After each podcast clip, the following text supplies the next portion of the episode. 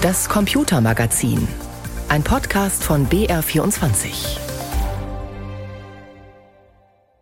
Wie man Computer, wie man Software zuverlässiger und sicherer macht, das sind keine neuen Themen. Schon vor über 50 Jahren hat sich der Schweizer Informatiker Niklaus Wirth damit beschäftigt. Er hat etwa angeregt, an das Schreiben von Software mit einem anderen Ansatz heranzugehen. Entscheidend war für ihn das systematische und strukturierte Programmieren. Für seine wegweisenden Ideen erhielt er unter anderem den renommierten Turing Award. An Neujahr ist Niklaus Wirth gestorben, kurz vor seinem 90. Geburtstag. Mein Kollege Wolfgang Kasenbacher hat ihn im Laufe der Zeit mehrfach getroffen.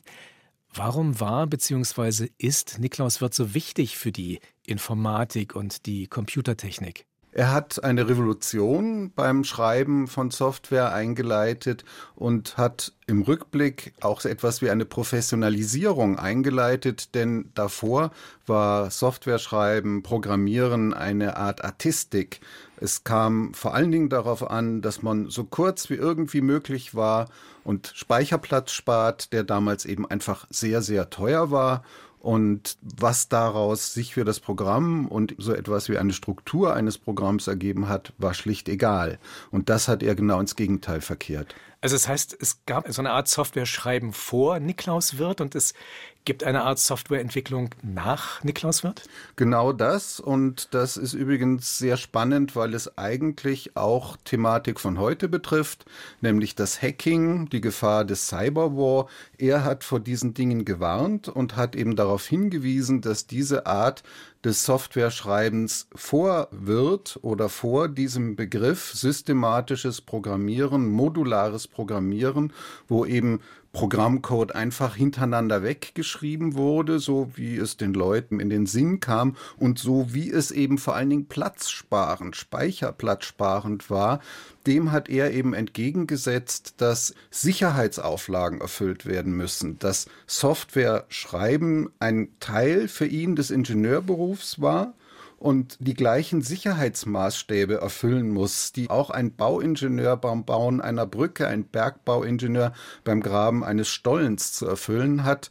Und er hat diese Maßstäbe ganz nach oben gesetzt dass man eben die Mängel durch den knappen, teuren Speicher anders lösen muss, aber eben nicht auf Kosten der Sicherheit.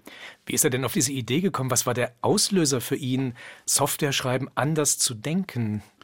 Ich denke, es gab zwei Auslöser. Der eine ruht in seiner Biografie. Sein Ursprung ist klassische Ingenieurwissenschaften.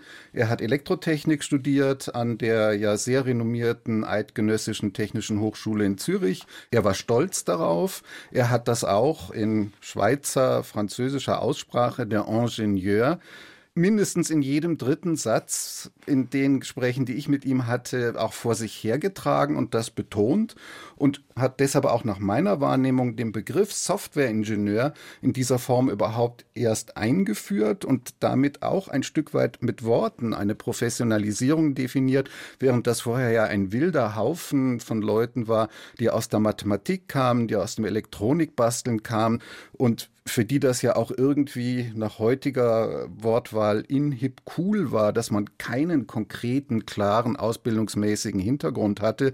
Und da war er völlig kompromisslos und hat ultimativ verlangt, Sicherheit in der IT muss den Maßstäben der Sicherheit in den klassischen Ingenieurbauten entsprechen. Und das war eben der zweite Grund. Man konnte absehen zu dieser Zeit, dass die Firmen, die Software hergestellt haben, aber auch die, die sie eingesetzt haben, selber nicht mehr durchblickten, was bei ihnen eigentlich passiert, was eigentlich läuft. Es war auch nichts mehr zu warten, weil wenn der Mensch, der dieses Programm geschrieben hatte, nicht mehr zur Verfügung stand, es hat sich kein anderer mehr hereingefunden. Es gehörte zu diesem trickreichen artistischen Programmieren auch, dass man gerade nicht dokumentiert hat, weil das war eine Art persönliches Betriebsgeheimnis.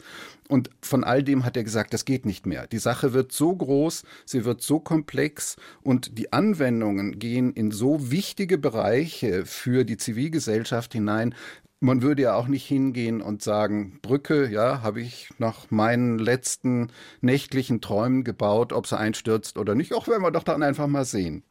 Jetzt ist er bekannt geworden, aber in erster Linie durch ja, seine Programmiersprachen. Ich habe zum Beispiel im Informatikunterricht vor vielen Jahren das Programmieren mit Pascal gelernt und Wirt hat auch sogenannte Compiler gebaut, die eine für ja, menschenhandhabbare Programmiersprache in einen Code übertragen haben, der auf einem Computer laufen kann.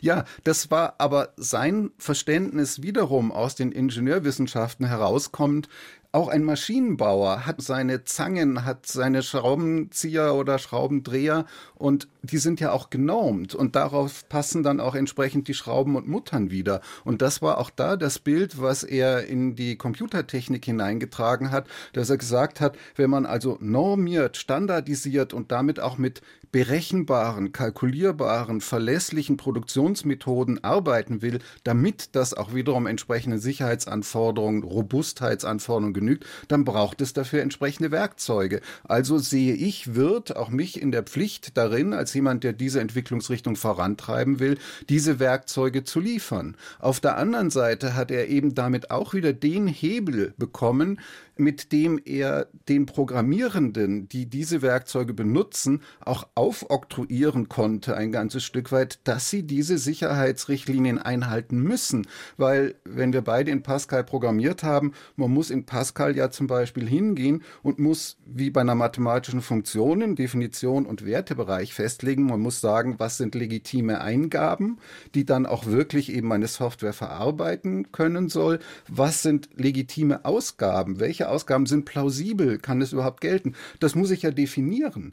Das war ja vorher jedem selbst überlassen. Mit der Folge, dass wenn sich in den früheren Zeiten jemand mit dem Ellbogen auf die Tastatur gestützt hat und da also vogelwilde Tastenanschläge produziert hat, dann war das den Programmierern egal. Dann ist das Programm halt abgestürzt. Das Problem wurde dadurch gelöst, dass man dem Menschen, der das gemacht hat, den Zutritt zum Computerraum für die nächsten Wochen und Monate verboten hat.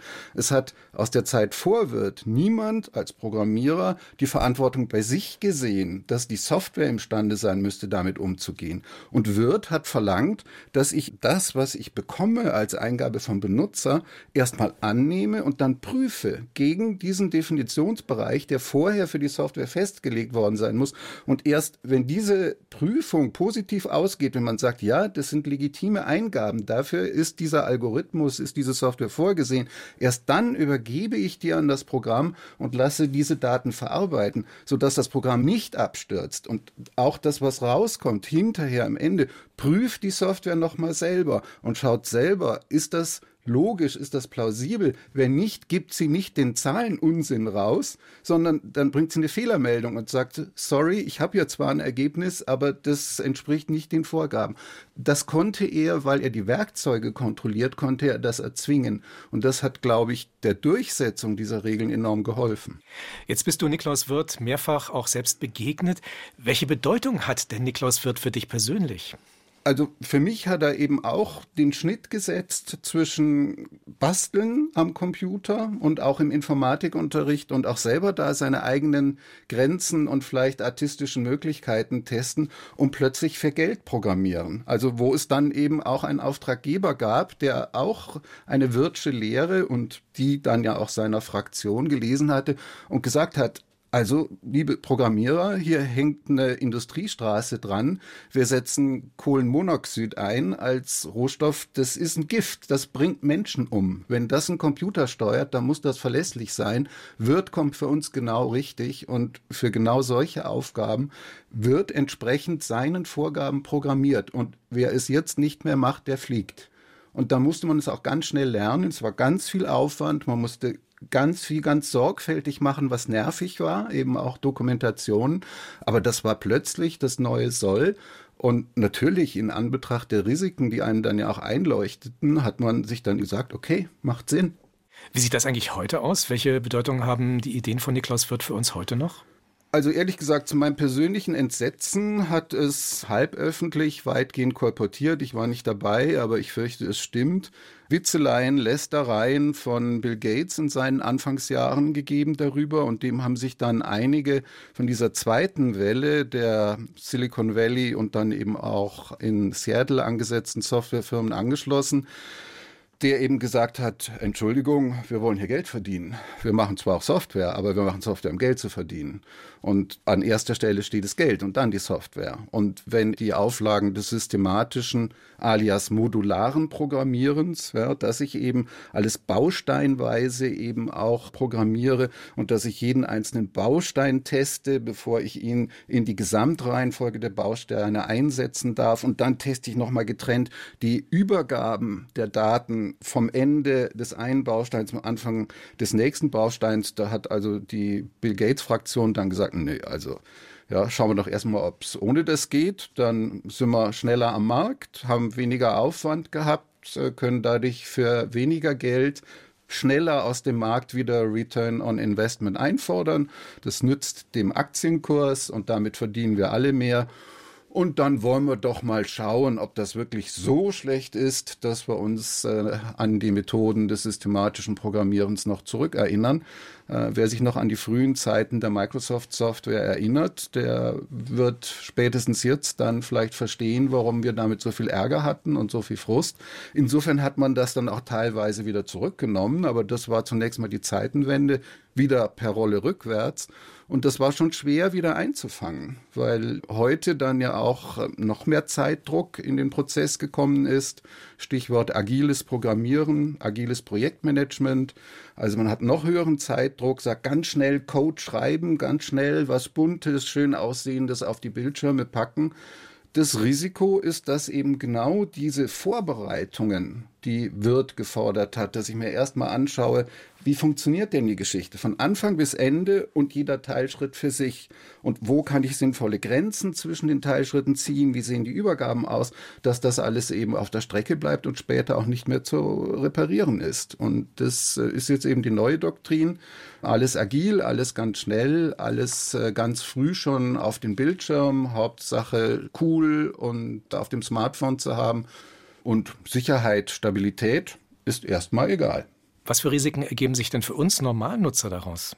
Risiken, die Niklaus Wirth selber am Rande einer CeBIT-Veranstaltung auch noch angesprochen hat. Im Alltag zunächst mal, dass wir viel mehr Fehlfunktionen erleben, entsprechend genervt sind, die Pannen auch nicht verstehen. Wenn in einer Stadtverwaltung, einer Behörde oder auch bei der Software irgendeiner Firma Situationen auftreten, wo das, was für uns logisch wäre, nicht funktioniert und irgendetwas passiert, was wir nicht nachvollziehen können. Ein Beispiel gerade aus der aktuellen Zeit. Es waren ja in Nordrhein-Westfalen für mehr als ein Vierteljahr die Computersysteme von Stadtverwaltungen so ausgefallen, dass keine Autos zugelassen, umgemeldet, abgemeldet werden konnten, keine Führerscheine ausgestellt werden konnten. Nach einem Hackerangriff, der eben zum Ziel hatte, Erpressungsgeld zu kassieren. Es ist in diesen Tagen in den Nachrichten, dass die Handwerkskammern in Nordrhein-Westfalen, in Koblenz, Trier, Hamburg Schwierigkeiten haben wegen Hackerangriffen. All das hat er vom Prinzip her vorausgesehen. Das heißt, wir bringen immer mehr Infrastruktur auf IT, was ja auch zeitgemäß wäre, aber wir sichern es nicht so ab, dass wirklich die Zivilgesellschaft sich sicher sein kann, dass die Dinge dann auch zuverlässig zur Verfügung stehen. Und die sozusagen ultimative Bedrohung sind die modernen Schurkenstaaten, die ja leider sehr große sind, also Russland, China mit genauso seiner Expansionspolitik und eben auch Nordkorea, die ja alle hochgerüstete Hackerfabriken haben und die natürlich von den Lücken, die bei uns in der entsprechenden Computerinfrastruktur drin sind, hervorragend per Cyberwar Nutzen ziehen können. Und wenn Sie das Gefühl haben, Sie würden uns gerne erpressen, wahrscheinlich ein relativ leichtes Spiel haben werden, dies auch zu tun. Und darüber dürfte Niklaus Wirth vermutlich bis zuletzt den Kopf geschüttelt haben. Zum Tod des Schweizer Informatikpioniers war das ein Gespräch mit Wolfgang Kasenbacher.